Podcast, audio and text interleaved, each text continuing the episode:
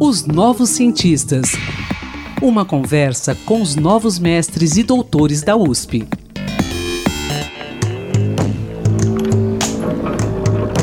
Olá, ouvintes da Rádio USP. Eu sou Antônio Carlos Quinto e estamos começando mais um podcast Os Novos Cientistas. Sabe-se que fatores ambientais exercem influências na incidência de psicose, principalmente em países de baixa e média renda. Por consequência, há mais casos de psicose em pessoas autodeclaradas negras, visto que essa população é mais exposta a fatores de vulnerabilidade social.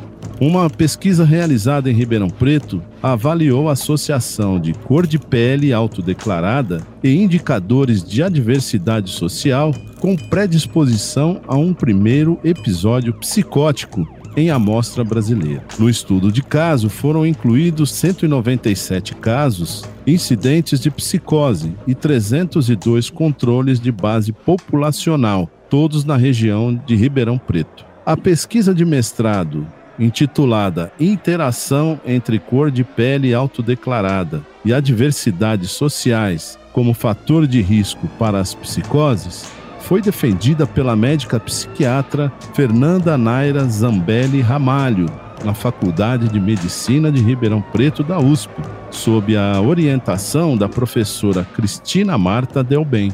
Conversaremos agora com as duas pesquisadoras sobre esse trabalho. Olá, Fernanda Naira e professora Cristina Marta. Obrigado por aceitarem nosso convite e sejam bem-vindas aqui aos Novos Cientistas. Olá, Antônio, muito obrigada. Eu que agradeço essa oportunidade de estar podendo contar um pouquinho sobre a minha pesquisa, divulgar esse meu trabalho de mestrado. É, esse foi um, trabalho que eu desenvolvi né, na Faculdade de Medicina de Ribeirão Preto, é, dentro do programa né, de mestrado profissional em medicina. Professora? Muito obrigada pelo convite, Quinto. É um prazer estar aqui conversando com vocês. Ok, eu vou começar da seguinte forma. Após esse estudo, é possível afirmar que o risco de se contrair psicose é maior em pessoas autodeclaradas negras aí na região de Ribeirão Preto? Então, Quinto, é, estudos anteriores do nosso grupo já mostravam uma incidência maior de psicose, né, entre pessoas autodeclaradas negras aqui em Ribeirão, mas ainda é, a gente não conseguia compreender o que estava explicando essa associação. Então, nosso estudo, né, é, nosso estudo, esse mestrado teve como intenção é, tentar entender o que, que, poderia explicar essa associação entre a incidência maior de psicose nas pessoas negras aqui em Ribeirão Preto. A gente viu que realmente tem um risco duas vezes maior de psicose nessa população e que é, parte desse risco pode ser explicado por uma maior exposição é, as situações de vulnerabilidade social. Então, a gente conseguiu é, medir essa vulnerabilidade social através da criação de um índice de desvantagem social que foi calculado pela somatória de indicadores sociodemográficos, como escolaridade, situação empregatícia, estado civil e apoio social. E a gente viu então que assim a desvantagem social é, era responsável por 22%, né, mediava 22% dessa associação entre esse risco aumentado de psicose na população negra. Entendi. É, agora, eu queria que vocês é, é, explanassem aí para o nosso ouvinte de que maneira essa pesquisa foi realizada, assim, bem na prática mesmo. Se preciso for, até vocês descreverem as etapas do estudo e também qual foi a sua motivação, ô, Fernanda. Então, Quinto, esse estudo foi um estudo caso controle, é, que faz parte do projeto STREAM.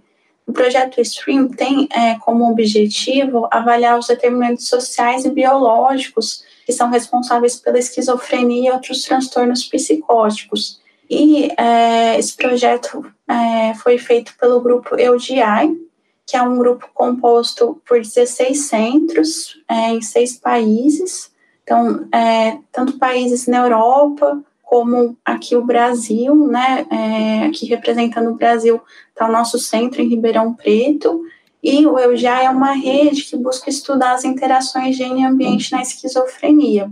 Então, é, todos os participantes a gente aplicou entrevistas com instrumentos padronizados, um período compreendente entre 2012 a 2015, e também a uhum. todos eles foi aplicado um termo de consentimento livre esclarecido.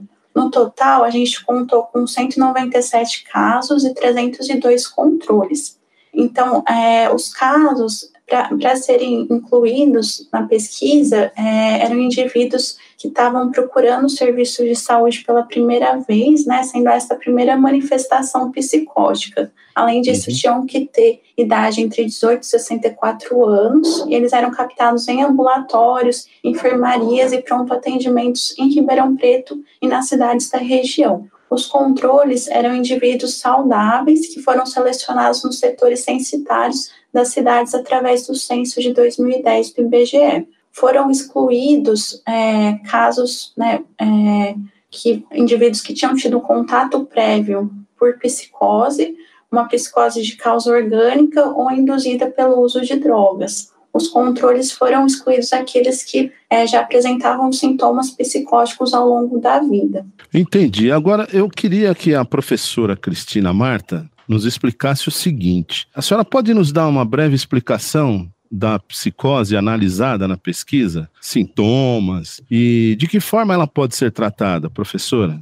Quinto, os transtornos psicóticos é, são condições médicas que são caracterizadas basicamente pela presença de alterações do conteúdo de pensamento, o que nós uhum. chamamos de delírios, onde a pessoa apresenta uma crença que é falsa, mas ela é fortemente arraigada e não cede frente a evidências contrárias ou argumentação lógica. Além dessa alteração de conteúdo de pensamento, as psicoses também podem é, são caracterizadas pela presença de alterações da senso-percepção, alucinações visuais, auditivas e de outros tipos. E a pessoa também pode apresentar uma desorganização do pensamento, é, alterações da manifestação do afeto, da vontade de realizar as atividades, isolamento é, social, são várias as condições, vários os transtornos psiquiátricos englobados nesse grande guarda-chuva chamado psicose. Mas uma característica essencial é que, em função dessas alterações de conteúdo de pensamento, de senso-percepção, a capacidade do indivíduo criticar a realidade está prejudicada. Ele passa a, a ter a a ter crenças que são próprias, particulares e não correspondem à realidade que todos nós compartilhamos. Resumidamente, acho que é isso. E o tratamento, você me perguntou, desculpa, o tratamento se dá por meio de medicações específicas e intervenções psicossociais, como psico, eh, psicoeducação, é, psicoterapia individual, grupo, abordagem familiar. Então, é um tratamento geralmente que exige além da parte medicamentosa, uma equipe multidisciplinar. Bom, eu agora tenho duas questões, uma para Fernanda e outra para a professora Cristina. Bom, para Fernanda eu queria saber o seguinte: se existe a possibilidade de você dar prosseguimento com esse mesmo tema num programa de doutorado. E para a professora Cristina, eu queria saber o seguinte: é possível destacar qual foi o principal achado desse estudo de mestrado?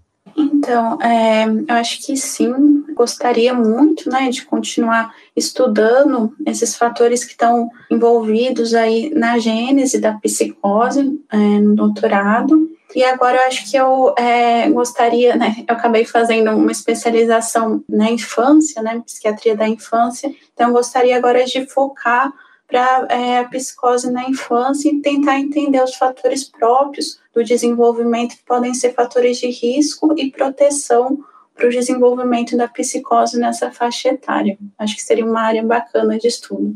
Professora Cristina? Acho que a contribuição que a Fernanda trouxe foi tentar explicar como é que se relacionavam fatores sabidamente de risco para as psicoses, né, de que a psicose tem uma incidência maior em minorias étnicas e em pessoas autodeclaradas como pretas e pardas, tanto no Brasil quanto em outras partes do mundo, e nós sabemos que a diversidade sociais também aumenta o risco de psicose. Então, a contribuição é mostrar que essa associação de cor de pele e psicose, ela é mediada, ela é parcialmente, ela é parcialmente explicada por essa, por adversidades sociais. Só que é uma explicação parcial. Nós temos ainda uhum. outros fatores que precisam ser estudados. Uma coisa que a Fernanda chegou a explorar e, e, e tem a intenção de se aprofundar um pouco nisso são experiências de discriminação, por exemplo. Nós temos sempre que pensar assim que as psicoses elas são multifatoriais, englobam desde a predisposição genética e entre os e fatores ambientais. E esses fatores ambientais, eles são vários e provavelmente eles conversam entre si. Então, eu acho que a contribuição da Fernanda é, é dizer isso: olha, estou explicando parte do processo, mas ainda temos muitas coisas para entender e estudar. E estudarão, certamente. Com certeza, eu acho que é um assunto que é muito intrigante, que todos nós é, estamos muito empenhados. Acho que são problemas muito graves, que têm um prejuízo enorme para o indivíduo, para a família, para a sociedade. Muitas vezes as psicoses, acho que o exemplo clássico é a esquizofrenia, são doenças que ainda têm muito estigma, nós, é, que ainda nós temos às vezes muito preconceito relacionado, pouco investimento, uhum. e que acho que a gente pode tentar contribuir para melhorar a condição de vida dessas pessoas. Fernanda, professora Cristina, eu quero agradecer a vocês por essa valiosa participação aqui nos Novos Cientistas. Parabéns pela parceria, que ainda vai dar muitos frutos. A gente percebe isso. e muito obrigado, viu, pela disposição em participar aqui do nosso podcast. Nós que agradecemos, que então é um prazer poder conversar muito com obrigada. vocês. Um abraço a vocês. Pesquisador da Universidade de São Paulo, se você quer participar do nosso podcast, envie-nos um e-mail para ouvinte.usp.br. Um abraço a todos e até a próxima. Pesquisas e inovações. Uma conversa com os novos mestres e doutores da USP, os novos cientistas.